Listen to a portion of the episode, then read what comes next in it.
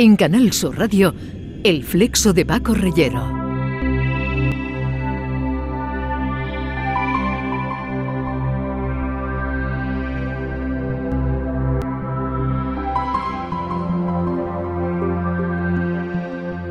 Todos estamos, como siempre, en el mismo agujero, pero hay algunos, hay algunos amigos que miran hacia las estrellas. Y el que más mira las estrellas es sin duda nuestro querido y admirado corresponsal en Houston, trabajador en la NASA desde hace muchos años, Eduardo García Llama. Eduardo. Hola, ¿qué tal, Paco? No dejo de preguntarme cuestiones desde que hablo contigo, me asomo permanentemente a la ventana, vendrán a visitarnos, habrá seres que nos vigilan y ahora que Elon Musk ha pasado a ser el más rico del planeta, el director ejecutivo de SpaceX, esa empresa privada que va a pasar a enviar astronautas a la Estación Espacial Internacional. Quería yo hablar contigo para que me dieras detalles de, cómo, cómo están funcionando estas, vamos a decir, estas subcontratas para mandar hombres a la, Luna. ¿Qué, sabes de, de Elon Musk, de esta empresa SpaceX. Se ha favorecido pues con contratos con la NASA, ¿no? De forma que estas empresas pues lleven astronautas de la NASA a la Estación Espacial Internacional. Y luego en el proceso, con un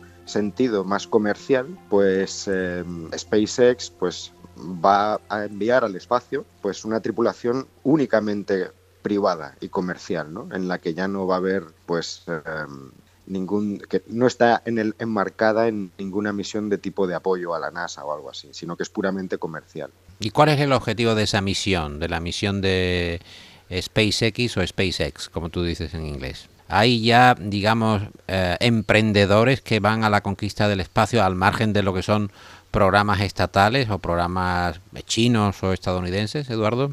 Sí, efectivamente. Es decir, se, se, abre el campo para que personas que ahora mismo, obviamente, pues con una eh, con muchísimo dinero, pues se puedan permitir el lujo de, de pagarse un, una visita al espacio, ¿no?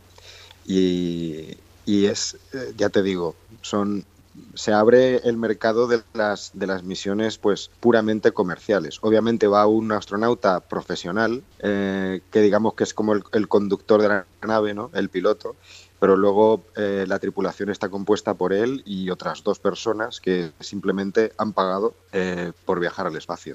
¿Cómo es esa nave, el Crew Dragon Endeavour, eh, que, ya se puso en órbita y que ha prestado servicio a la NASA a través de esta, esta alianza público-privada con Musk, que se convierte, como digo, en el hombre más rico del planeta después de adelantar a Bezos y que Bezos además ha dejado eh, la línea ejecutiva o la principal línea ejecutiva de su empresa, de, del gigante Amazon. ¿Cómo son estas naves? ¿Cómo son estas, estas nuevas, estos nuevos diseños para conquistar el espacio? El diseño es muy parecido al de, eh, al de una cápsula, como mm, tipo Apolo, ¿no? Una cosa así, es decir, es una, una nave no enteramente cónica, pero sí es como una, una cápsula, es decir, no es no es algo como el transbordador espacial, ¿no? Tiene capacidad para un menor número de personas, para poquitas personas. Y bueno, yo creo que las diferencias fundamentales están en el interior, ¿no? En cómo, en qué sistemas se usan ahora a bordo, sistemas electrónicos, de aviónica, etcétera, para llevar a cabo todos estos, estos vuelos, ¿no? Pero la forma de la nave en sí, pues nos parecería un poquito, es eso, es como una cápsula, ¿no? Hmm. Naves que además, hasta ahora, en ese servicio, estaban siendo requeridas a los rusos. Es decir, que los rusos cobraban dinero por llevar a los americanos a misiones espaciales, concretamente a la Estación Espacial Internacional, y tengo entendido, eh, Eduardo, que cobraban 90 eh, millones de, euros por misión, ¿es correcto? Eh, sí, efectivamente, la NASA desde que se, desde que el transbordador espacial dejó, dejó de volar, pues ha tenido que depender de las naves Soyuz para volar a la Estación Espacial Internacional, ¿no? Y, bueno, la, razón de que se haya potenciado la, la existencia de estas empresas privadas que puedan proporcionar, proporcionar estos servicios es también pues el de dejar de depender de, Rusia.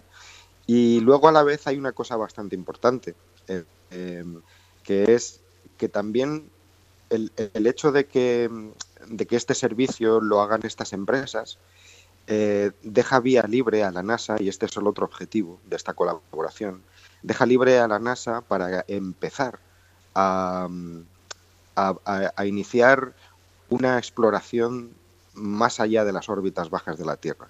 Es lo que va a permitir que se vuelva a ir a, la Luna, por ejemplo, ¿no? Y en, un, y en un futuro a Marte. Es decir, la NASA va a estar menos ocupada, digamos, en enviar astronautas a, las órbitas bajas de la Tierra y se está empezando a enfocar más a misiones eh, tripuladas para volver a la Luna. Hmm, ¿Qué, es, ¿Qué se hace exactamente en la Estación Espacial Internacional? ¿Qué, están haciendo? Eh, ¿Cómo, se pasan los meses allí? ¿Qué, qué se hace exactamente? Bueno, la Estación Espacial Internacional es, es un laboratorio científico, realmente. Es, em, se realizan todo tipo de investigaciones científicas em, en el entorno de microgravedad que proporciona el estar orbitando la Tierra. Y son investigaciones pues de tipo médico, eh, biológico, también de desarrollo de materiales. Y cuando van los astronautas, pues tienen que entrenarse, gran parte de su entrenamiento es en, cómo llevar a cabo eh, todos esos experimentos. Ellos, digamos que son los operarios los astronautas ahí pues vienen a ser los operarios de esos experimentos y los tienen que conocer muy bien y saber cómo llevarlos a cabo. Mm, no solo es Musk el que eh, está prestando servicio y además está poniendo, no sé si low cost, pero bueno, eh, aeronaves eh, al alcance de, de, grandes sueldos o de grandes mm, fortunas para poder viajar al espacio. También es Boeing que está fabricando otra nave llamada Starliner o Starliner y que también va a llevar a los astronautas a la Estación Espacial Internacional.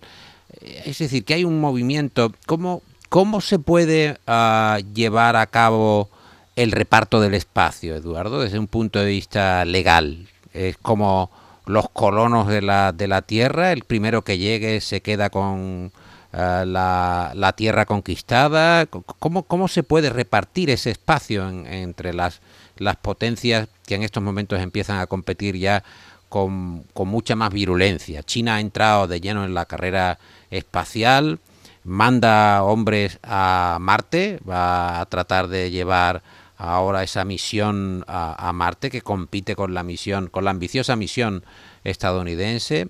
¿Cómo se puede repartir eh, eh, ese nuevo mundo que se abre a nuestras manos y a nuestros ojos?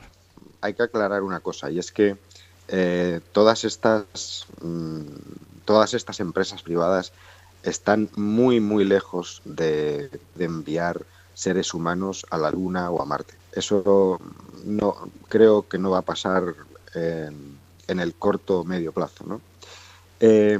ahora mismo realmente solamente Estados Unidos, eh, la NASA, eh, y de hecho es el programa en el que yo trabajo, eh, tiene un programa para volver a enviar seres humanos a la Luna, que se llama, es el programa Orión.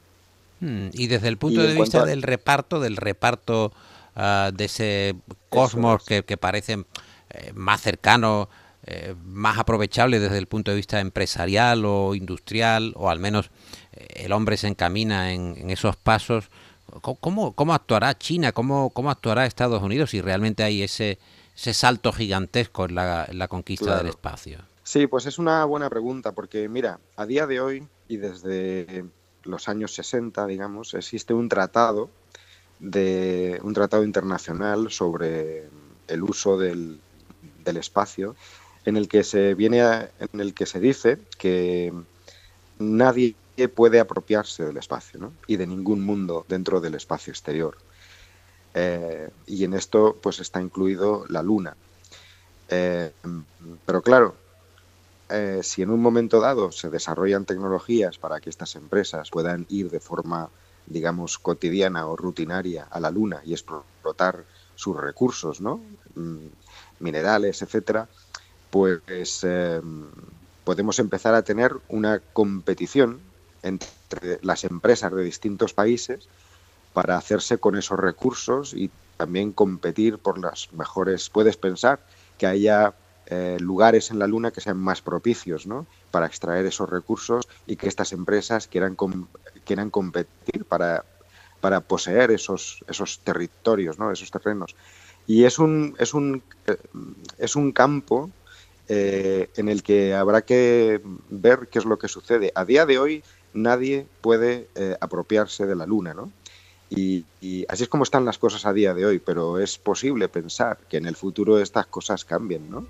Es el corresponsal de las estrellas, el hombre de Houston, el tipo que conoce mejor los eh, entresijos de la NASA y que además lo cuenta con verdadero talento. Eduardo García Llama. Espero que Houston te sea propicio y hablamos la semana que viene. Muy bien, muchas gracias, Paco.